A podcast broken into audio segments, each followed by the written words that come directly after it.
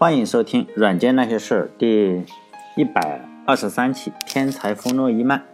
这几期的节目的名字呢，都叫《天才冯诺依曼》。之所以把它称之为天才呢，是因为他真的是个天才。在二十世纪和二十一世纪里，呃，我认为啊，比他厉害的科学家并不多。他肯定是可以排到前十的科学家吧？但这是我自己心目中的一个排名。他的名字呢，已经毫无疑问的已经写进了人类的历史。不仅仅是在计算机领域啊，在数学领域，他自己开创了这个博弈论；在经济学方面呢，他还写了一本很厚很厚的书，然后呢，把博弈论和经济学联系了起来。在计算机上呢，他定义了咱们整个现代计算机的整个的架构，也就是咱们今天用的计算机呢，实际上就是冯诺依曼结构呃体系的计算机。在军事领域呢，他参与了就是第一颗原子弹的制造的过程嘛，呃。因此呢，他实际上在他生病以后，他得了癌症嘛。他生病以后，军方呢是不计一切代价的去救他。在历史学领域呢，他也是历史学的一些超级大牛，他在各方面都非常厉害。这个人呢，他非常喜欢开车，但是呢，开的并不好。他喜欢一边开车的呃时候呢，一边看书。他办公室呢是和这个爱因斯坦相邻，呃相邻的是邻居，都在普林斯顿大学。因此，因为他。个人非常喜欢在这种非常非常杂乱的环境下工作嘛，因此呢，他经常在自己的办公室里放这个呃德国的一些进行曲。这个时候呢，爱因斯坦呢就非常的烦嘛，因为呃就过来就提醒他说你不能不能再这么搞了，然后他也不听，然后爱因斯坦就直接回家继续工作。呃，我个人认为啊，从某种意义上来说，在美国时期的这个冯诺依曼呢，是比。在美国时期的这个爱因斯坦的成就要大得多，因为爱因斯坦实际上他发表了那几篇论文以后，那五篇论文以后，实际上就没有再发什么，嗯，他爱因斯坦三十岁以后就没有什么太重大的发现了，但并不是说他不厉害啊，我是说大家能理解哈，就是说，呃，冯诺依曼这个人呢是，呃，随着年龄的增长是越来越厉害，就是爱因斯坦呢就是说，哎，厉害了一下，然后就。就就就就没有再继续发现了，没有再继续发现新的东西。呃，但是他跟这个爱因斯坦也是政治立场是不太相同的。以后以后再说，因为也不可能在一期里就完全就说说清楚。他跟这个爱因斯坦的政治立场是非常的极端，就是一个一个东一个西吧。就他穿衣服呢，就呃非常的考究，就他。在博士答辩的时候，那个教授就问他：“你这个衣服是哪个裁缝做的？”并且他去什么科罗拉多啊，或者是什么骑着毛驴的时候，他也要穿着西服，非常非常的讲究。在他六岁的时候呢，他就可以心算就八位数的乘除法了。他十五岁的时候，他第一次见到他的数学老师，哎，他的老师呢就被这个数学天才真的感动的流下了眼泪。这是传记上写的，哎，那也是他们第一次见面。他是。匈牙利人嘛，当一个呃记者就问另一个另一个诺贝尔奖获得者，也是匈牙利的科学家嘛，维格纳。实际上，维格纳跟他是好朋友，他们两个是维格纳要大一岁，比他高一级，因此他们两个是上了一个学校。当下课以后，哎，这个维格纳好像十二岁，然后，嗯，这个这个冯诺依曼十一岁嘛，然后维格纳就不会做的数学题，然后 这个这个冯诺依曼就要帮他去做，但。最后这两个人都挺厉害，这个维格纳跟这个费费米一起获了这个诺贝尔物理学奖。就当时就有一个记者问这个维格纳嘛，说为什么匈牙利有这么多的天才？维格纳说，哎，其实没什么天才了，只有一个嘛，就是冯诺依曼。就冯诺依曼的记忆力是非常惊人的，他经常是过目不忘，尤其是对他特别感兴趣的东西。这个事情呢，实际上是有很多的事迹啊，被不同的人传颂过。你说？是真是假也不知道，反正各种传记书上也都有。反正他这个记忆力非常强，肯定是真的。还有就是说，他有不可思议的这个心算能力，这个也是真实的。就他和费米、呃费曼还有泰勒，就是咱们泰勒公司 这个泰勒，一起工作的时候呢，这个费米是用的计算尺，然后费曼呢是用这个手摇的计算器，然后泰勒呢是用纸和笔，然后冯诺依曼呢是。工具呢就心算，他就心算嘛。然后呢，结果每次呢，他也算的是又快又准。讲了这一些呢，大家应该猜一下他应该是什么人？就是说呢，这种人呢非常厉害的人，一般就是犹太人。这次呢，咱也不例外，跟爱因斯坦都是一样。这犹太人，嗯，他也喜欢，非常喜欢，就是黑犹太人这个笑话。他经常他收集了非常非常多黑自己人，就是犹太人的一个笑话。因为弗洛伊曼这个人呢，性格非常的好，他不张扬，喜欢就是讲笑话呀，黑黑自己，黑黑自己这个种族，黑犹太人。而且呢，他总能冷静的做出别人就是没有办法做出的一些判断嘛。比如说，在大家都在争执说这个原子弹要不要丢日本的时候，因为他的政治立场是什么？就是鹰派，非常的强硬，他就说一定要把这个原子弹丢到日本去。而且呢，呃，日本的科学家就说：“哎，这个已经爆过一颗了，以美国的实力，不可能再造出第二颗了，一年之内不会造出第二颗了。”但是呢，实际上是因为有冯诺依曼这种，呃，造的计算机的帮忙，然后很快就就两颗一起嘛，就。一下子就爆了，就让美国的、日本的科学家非常的崩溃，认为自己认为美国还有，其实 美国就两颗，因为日本认为它只有一颗，就出现了一个重大的失误。就计算机呢领域只是它众多领域中的一个呀，因为它的成就实在太多了，计算机对他来说就是一个，哎，算是一个小小的爱好吧。就是因为在他去世之前呢，就有人问他，你一生最看重的成就是什么？他想了想说，他最看重三个成就。第一个成就呢，分别是，这是第一个成就就是希尔伯特空间自伴算子理论，第二个成就是量子量子理论的数学基础，第三个成就呢就是便利性定体。当然我也不知道他在说什么东西啊，嗯，计算机呢在他的认为中根本就不算什么特别的成就，所以呢，计算机他造出来了计算机，其他的人跟他一起工作组的人都去申请专利，他连申请都不申请，因此呢，计算机的专利实际上。呃，跟他一组的那两个人肯定去申请专利，看到了这个，呃，可以赚钱的希望嘛，但他无所谓，他他根本不去申请。因此，在因为在他的心目中，计算机根本不是什么特别的成就，他也造原子弹这种小事，他也不拿出来说。因此，他不认为这个成就。但是呢，我对我就不一样，因为我看呃，他这个冯诺依曼的论文啊，大家一一下就全下载下来，一很多论文都有人整理好了。我看过，就是说呢，他这些认为他的很大成就的这些论文呢，我看不懂，就根本不懂他在说什么。就比如说都是这种的，就是什么浅谈超穷叙述、集合论公理化等等，这都是他本科写的论文，就我我完全看不懂。因此呢，也只好就是说避重就轻嘛，选一些我自己能说的，好像是，起码是。能讲出来有个故事性嘛？他讲的特别，比如说这个希尔伯特空间呢，就完全不懂他在说什么。大家如果想去看他的论文，有大牛就特别兴趣的话，你就去搜弗诺伊曼论文，人都整理好了，还有还有注释的都有。就是他一篇论文，哎，嗯，可能就十来页，然后注释七八十页，就这种。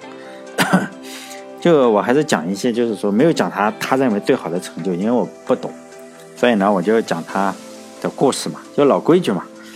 就是从他小时候开始讲，因为我在电台里讲这些大人物的时候啊，我总是认为一个人的家庭环境，尤其是小时候的家庭环境，对一个人的一生影响比较大。所以我在电台里讲任何的人物的时候，都是花好长的时间说他的家庭，比如说他的父母啊，他的家庭。这次当然也不例外。首先说他出生的国家吧，这是一个叫匈牙利的国家，就是二十世纪这个国家呢，实际上是在二十世纪初的时候。呃，不能说二十世纪初，应该是十九世纪中期到二十世纪中期吧，算是比较风光的国家之一。大家如果看足球的话，也应该知道匈牙利足球有一段时间也非常非常厉害，连续好几年一一一场球都不输。但后来渐渐不行了。这在一战左右，就是说十年二十年的时候啊，这个世界历史实际上就是一些国家被欺负，另一些国家哎慢慢的崛起。这些被欺负的国家呢，就这几个大的帝国嘛。第一个就是奥匈帝国，然后奥斯曼土耳其帝国，还有沙俄帝国，当然还有我们这个大中华的大清帝国，就被人欺负。这几个帝国被人欺负，这几个国家实际上不同程度的被分裂或者被毁灭掉了，就是从繁荣走向衰弱。哎呀，比如说中国，咱们应该知道这个学过历史的话，就觉得是被欺负。实际上不只是欺负清朝这几个。嗯，像奥斯曼土耳其直接被欺负没了，奥匈帝国就欺负分裂了，然后沙俄帝国更崩溃，直接那么早就引入了共产主义。就是这几个帝国实际上被欺负的都很惨，其中就是奥匈帝国呢就分裂出来了，其中有一个叫匈牙利，但后来这几个这越来越分裂，包括大家如果嗯也是喜欢看足球，因为我觉得看足球能了解历史历史是吧？你就知道什么。那几个国家，那里那几个国家互相之间都有非常大的仇恨，非常大的仇恨，就像是中国跟日本一样，那他们那些国家也是这样，嗯，非常大的仇恨。就是说呢，匈牙利呢是从这样分出来的，然后呢风光无限了几十年吧，直到就是希特勒的时候，哎，把这个国家的前途给终结了。大体是就是这个样子，因为我们我也不是讲历史，就是这个国家就是说。在冯诺依曼出生在一九零三年嘛，嗯，他带着这个布达佩斯，他出生在布达佩斯，然后是当时欧洲最繁华的城市之一。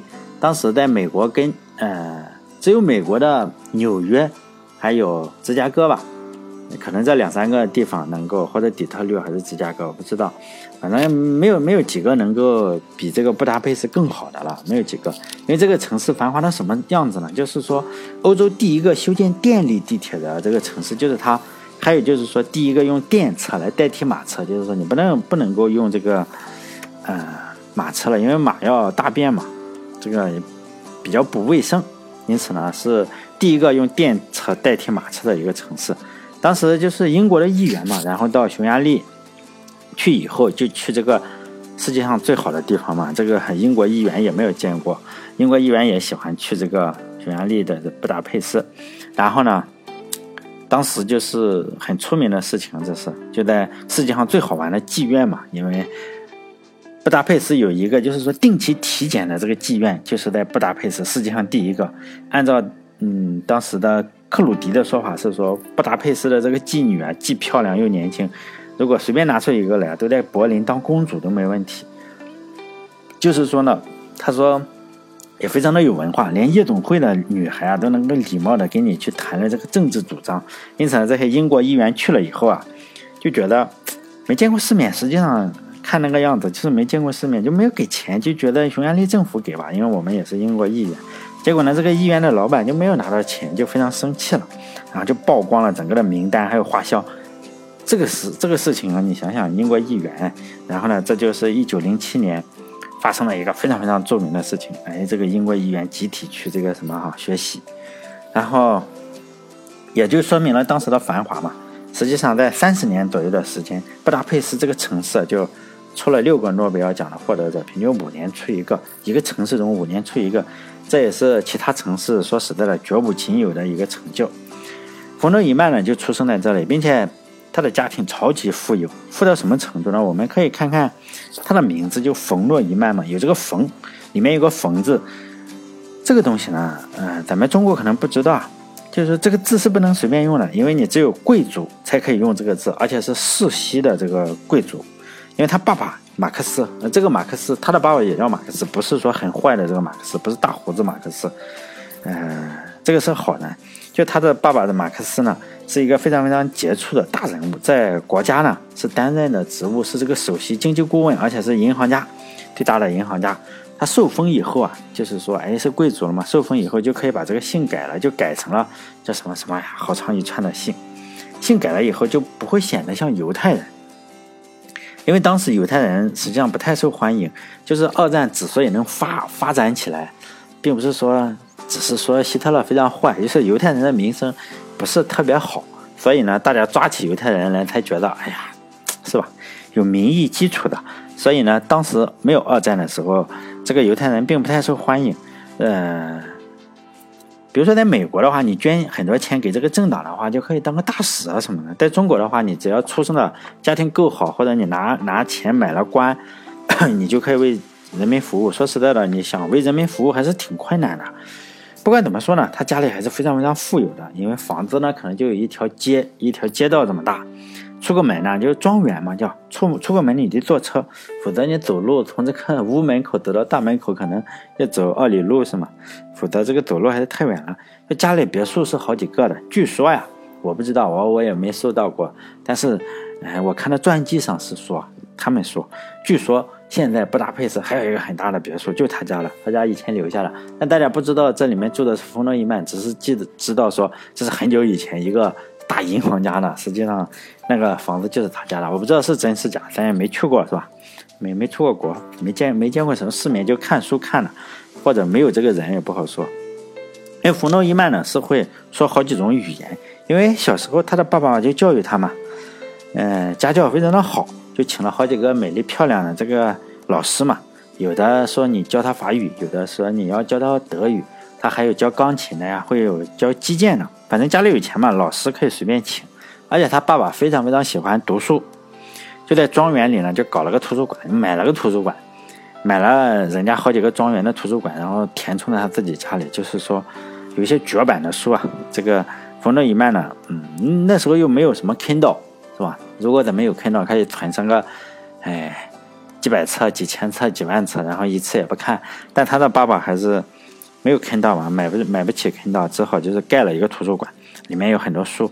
冯诺依曼呢，从小就喜欢在这个图书馆里待着，自己家里的图书馆，而且他也不喜欢弹钢琴，因为他的老师嘛，有有人教他击剑，有人教他什么，他不爱运动，就是说不喜欢动。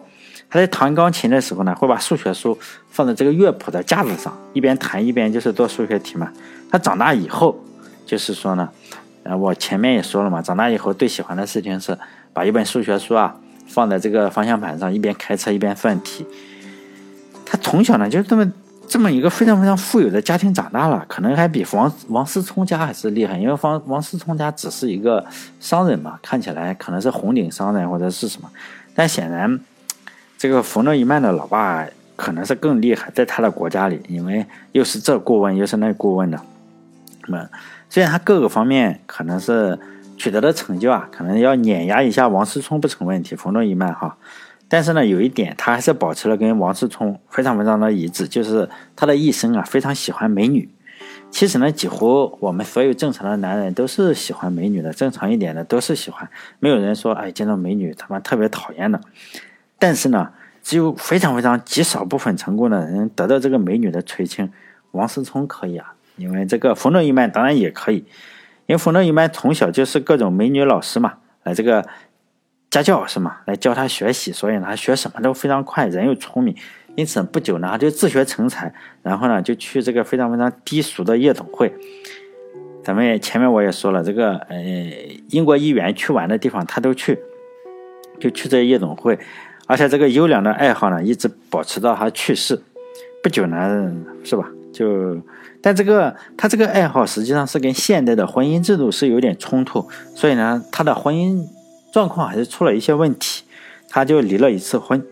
就是可喜的是呢，他马上又结婚了，并且呢，这次离婚并没有严重的影响到他的兴趣爱好。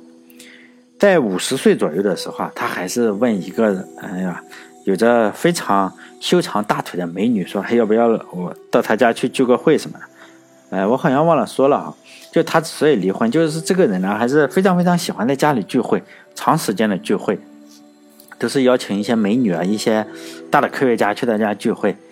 哎，好像是有一点咱们 国家里民国时期的那个样子，什么太太的会客厅这个样子。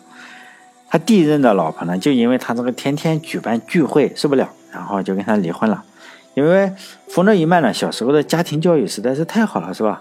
他的父母，他的父亲啊，还母亲，就是看着他这几个小孩长大，哎，随时随地的指导嘛。他还有个弟弟，哎，所以呢，看传记，嗯，因为他哥哥出名了嘛，他的弟弟实际上写了一本传记，写他哥哥，哎，读传记嘛，我不知道大家喜不喜欢读啊？就是读传记的话，最好是有两，呃，对比着读，就是。他哥哥、他弟弟怎么写他哥哥？他怎么说他自己？还有作者怎么写他？你就会发现很奇怪的现象。一个事情说实在的，就会有不同的、不同的观点出来，就好像是，嗯，就是冯冯诺依曼呢，他说他跟他爸爸有一个。特殊的癖好就是什么？用拉丁文去交流。他的弟弟就在传记里说，他爸爸根本不会拉丁文，你怎么跟他用拉丁文交流？也就是说嘛，这个地方肯定是说了谎嘛。显然，我觉得应该是冯诺依曼说了谎，因为他的家人都说嘛，这个他怎么可能会拉丁文？没没有这没有的事是吗？不知道，反正这玩意挺搞笑的。他的父母啊，就这样一直看着这几个小孩子长大嘛。我觉得这个父母的言传身教，对这个小孩的成长还是更大一些。因为相比于有这个美女的家庭老师，你也只能是说审美方面好一点。他的父母呢，显然就影响更大。他的爸爸因为太厉害了，经常要跟各种各样的大人物吃饭嘛，就好像现在咱们经常说的，哎，要跟巴菲特吃午餐这个样子。他爸爸类似于巴菲特的角色吧，在他们国家。经常有人来拜访他，然后要要吃个饭。吃饭的时候呢，嗯，比如说是有英国的大使呀，或者是有呃大的科学家，比如说像弗洛伊德这种这种档次的科学家呀，还有一些铁路大亨啊什么的，都是要拜拜访银行家嘛。他的父亲呢，就让这几个孩子坐在饭桌上跟这些大人物一起聊天，因为他父亲是个银行家，呃。冯诺依曼不到十岁的时候，他的父亲就把这种价值数万呀，或者是数十万的这种英镑的一些决策呢，就让这个冯诺依曼来帮忙做。首先，你得有有有这样一个爸爸是吧？你才能做这种那时候很很大一笔钱了，包括现在也是很大一笔钱，起码我是没有，就几万、几十万英镑的一些钱，就让这个小孩子他们这几个这兄弟几个来做判断，就是说这笔钱要不要投出去。而且这个老爸呢，还会和这几个小孩子去商量嘛，就是说，要做到什么程度，要善，而且你做事要做到什么程度，因为你有手下嘛，你要把什么样的活分配给手下去做。实际上后来他们这几个孩子都挺有出息的，不止冯诺依曼有出息，都挺有出息的，只是冯诺依曼最有出息。然后冯诺依曼最后也有点，嗯，最后那几年实际上他在美国也是受人尊敬的人物，他是。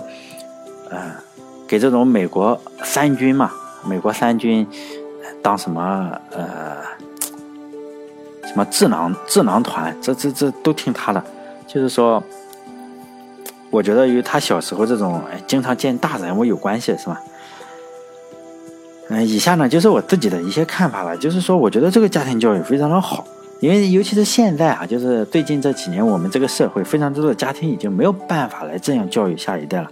因为现在的社会就是说，我们实际上是一个，呃，驱驱动呃消费驱动型的社会，就是大家要去哪里餐馆吃一个饭呀，或者买一个什么好好一点的衣服，什么样的化妆品，可能有一千多种颜色的这个唇膏，你要买下来，或者是说你要买个什么好的汽车，就消费驱动的这个社会。但是呢，我们绝大部分的人是不能从父母那里说，哎，继承一大大笔钱，大部分都是。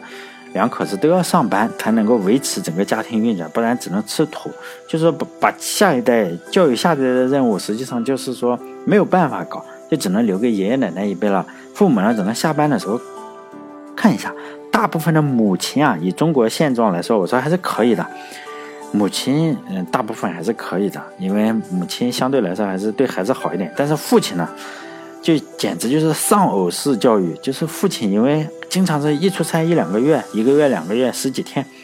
如果大家和我这样是一样的，每天看这个新闻联播的话，尤其是到了五一的时候，就采访的工人呢，你就一问都是说我已经三年没回家了，或者是五年没回家了，就特别光荣，而且说起来那个那个样子还特别自豪，因为好像就是说像大禹治水。知道吗？大禹治水，三过家门而不入，就是说一治水嘛，你就治了三年，是吗？再回家的时候，孩子都两岁了，你都已经可以喊爸爸了。因为好像我们整个文化中就非常非常喜欢宣传这种非常变态的加班做法，但我个人是非常不以为然的。比如说，我们经常是说，哎呀。为了公司嘛，加班猝死什么？为了什么什么？怎么加班死？哎呀，这个受不了是吧？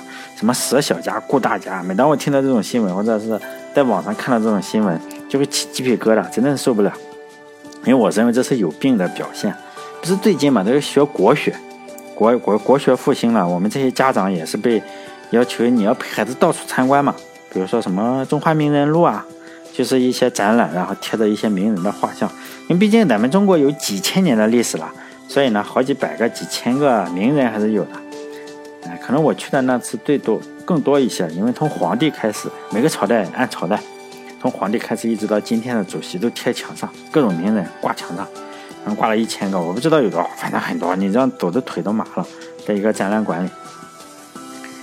其中有些我不知道，刚开始我还拍照片，后来想想不拍了，妈的手机是吧又不行，都拍的发热了，后来也不拍了，因为其其中有些我知道，有些我不知道，不知道的多啊。我就嗯，其中有一个就是每个人都那个画像下面会有介绍，就是这个人是忠臣，每个画像都有，很多会说很多忠臣都在上面，大部分都是忠臣，很多也不知道这些举办方有没有意识到这个问题啊？这个朝代的忠臣就是另一个朝代的不忠之臣，尤其是把中国所有的忠臣都贴在那里，非常搞笑的事情。比如说有一个叫屈突通的，我知道，就是太唐这个人我是认识的。嗯，我知道他的故事，唐太宗嘛，凌烟阁里二十四个画像之一嘛，是个忠臣。确切的说，他是隋朝的忠臣，又是唐朝的忠臣。因为这是隋朝的人嘛，和唐太宗打，结果呢，最后被人困住了，困城里了。然后唐太宗就抓了他的儿子嘛，说你这个劝劝你老爸劝降嘛。结果他还劝降说，你这个小小兔子竟然劝我。然后他二话不说嘛，就一箭就把他儿子给射死了。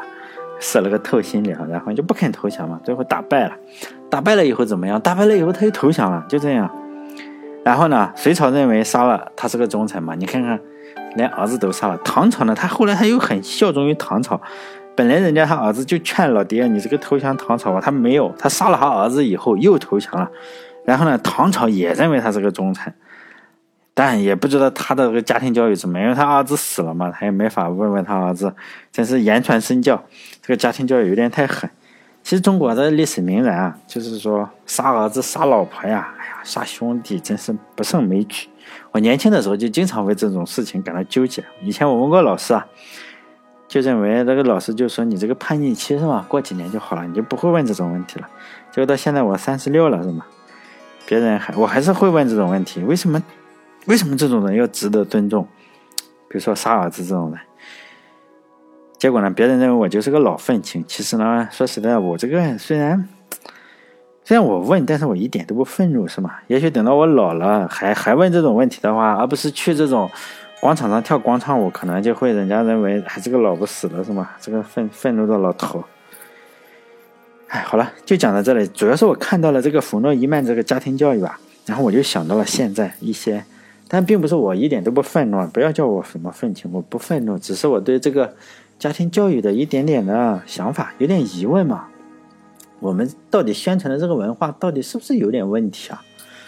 好了，这一期到这里，下一期呢再去讲讲这个弗洛伊曼小时候他的故事，实在是太多了。再见。